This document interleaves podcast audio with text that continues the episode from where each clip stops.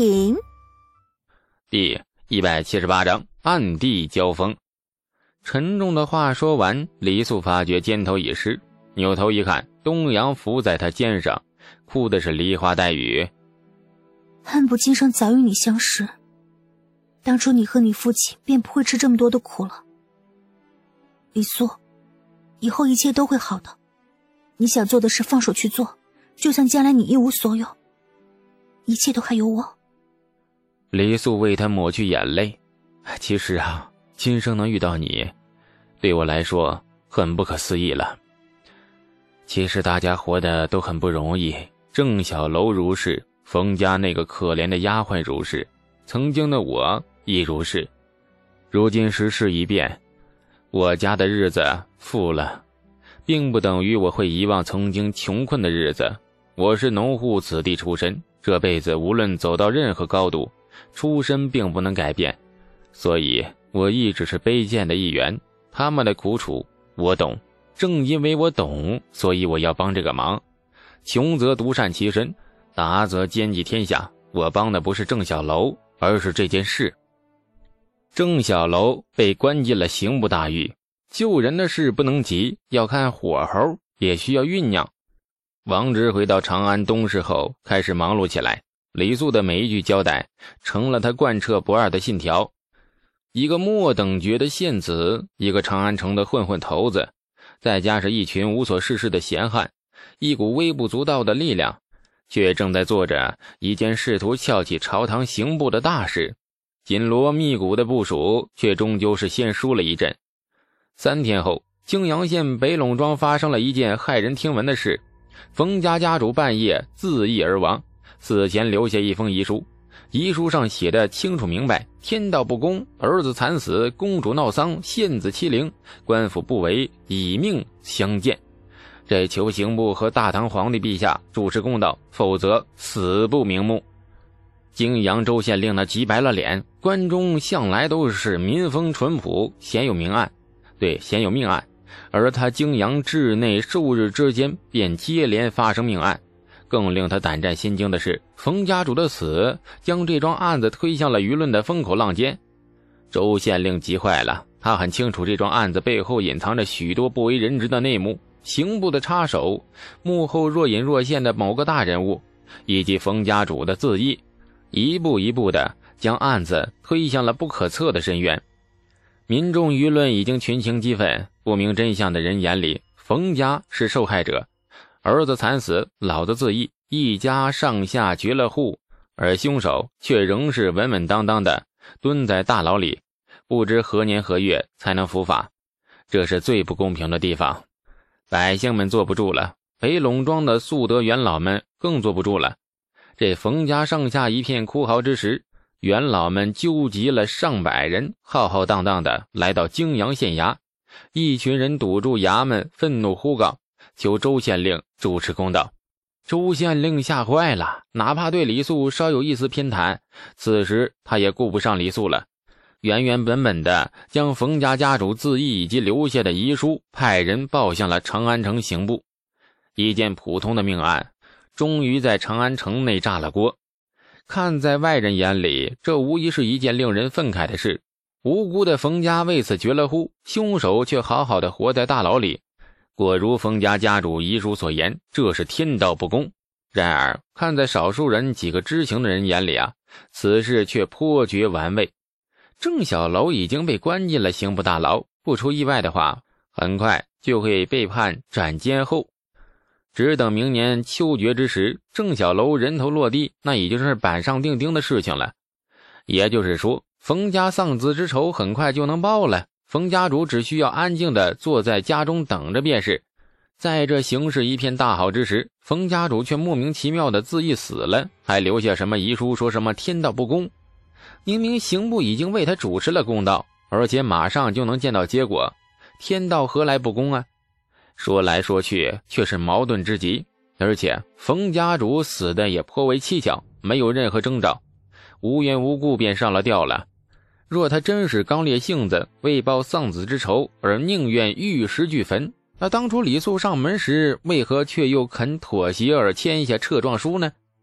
太平村王直气得哇哇大叫：“你阴谋，这是阴谋！冯家老头一定是被人害死了。”李素没搭理他，那垂着头，手里捏着树枝，不知划拉着什么，很专心的样子。王直没得到回应，不满地瞪着他：“你你你你咋不急呢？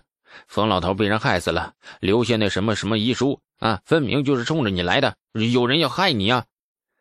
我知道。祸水东引嘛，冯家老头一死，民间议论纷纷，刑部便顺水推舟的彻查此案。查来查去，发现我这个县子曾经登过冯家的门，自然便脱不了干系，说不定会被当成逼死冯老头的凶手，然后上奏陛下。陛下纵然是袒护我，怕也是不得不忍痛治了我的罪。削爵罢官是轻的，也许会被流放千里。王直一呆，那，你都知道了，你咋还不急呢？啊，我都快急死了。流放千里其实不错呀，关中的风景早都看腻了，也该去外地转转了。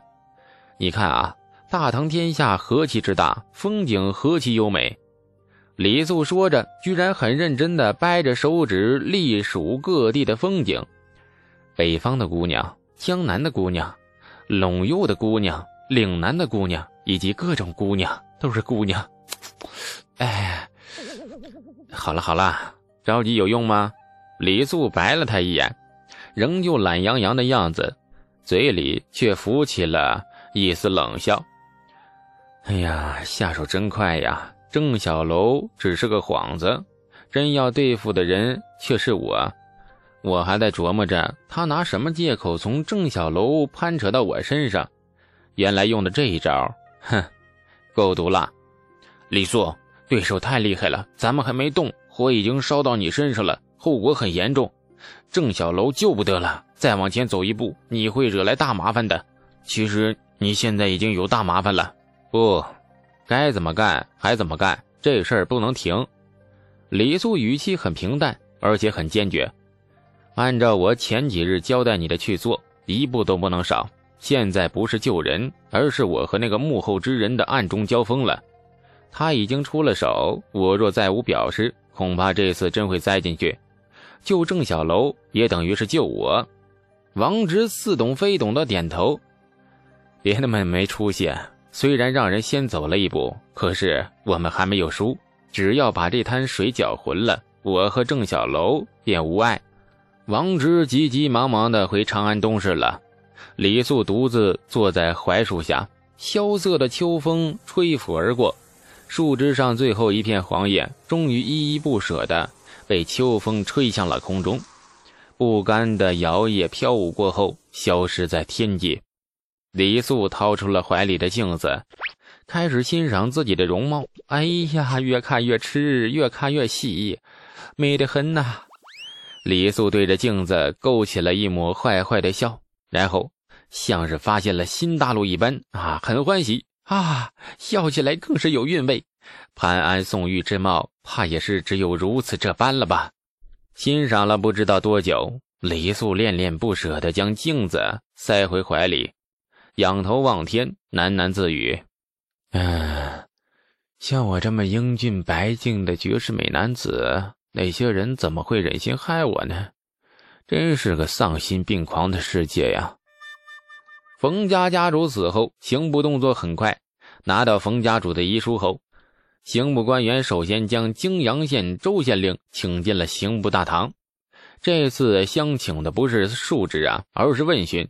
所谓问询，其实实质跟审讯差不多，说法上更客气一点而已。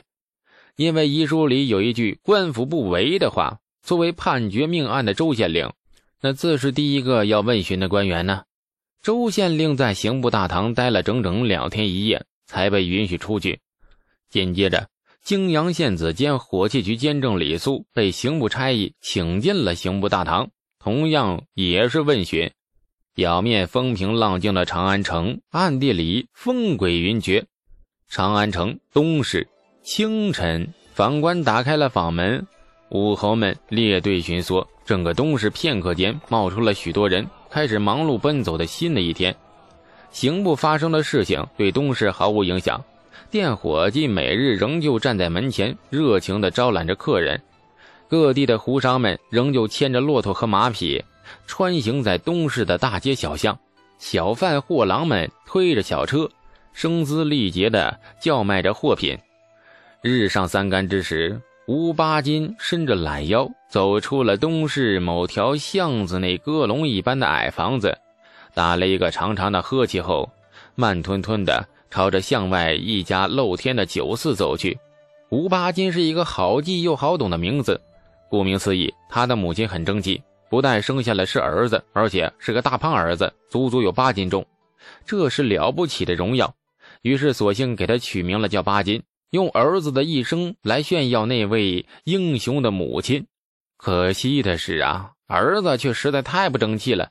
至今为止，吴八斤还只是东市的一个闲汉混混，从小到大没有学会别的本事，偷鸡摸狗倒是有一套。随着业务能力的逐渐提高，吴八斤渐渐不满于偷鸡摸狗。于是有一天，他狗胆包天，去乡下地主家偷了一头牛，而且艺高人胆大，把牛大摇大摆地牵进了长安东市的骡马市，卖了三贯钱。这大概是他一生中做过的最有出息的事了。失主后来报了官，官府很快找到了吴八斤，二话不说，把他拿进大牢，蹲了足足一年才出来。出来后别无所长，只好继续混迹于东市，过着挣扎温饱、三餐难继的穷苦日子。直到几个月前，长安东市莫名其妙地冒出了一个腰缠万贯的富翁，一副人傻钱多、素来宰我的嘴脸。吴八斤自然不会跟这种人太客气，舔着一张阿谀奉承的脸，便凑了过去。亲爱的听众朋友。感谢您的收听，去运用商店下载 Patreon 运用城市，在首页搜索海量有声书，或点击下方链接听更多小说等内容。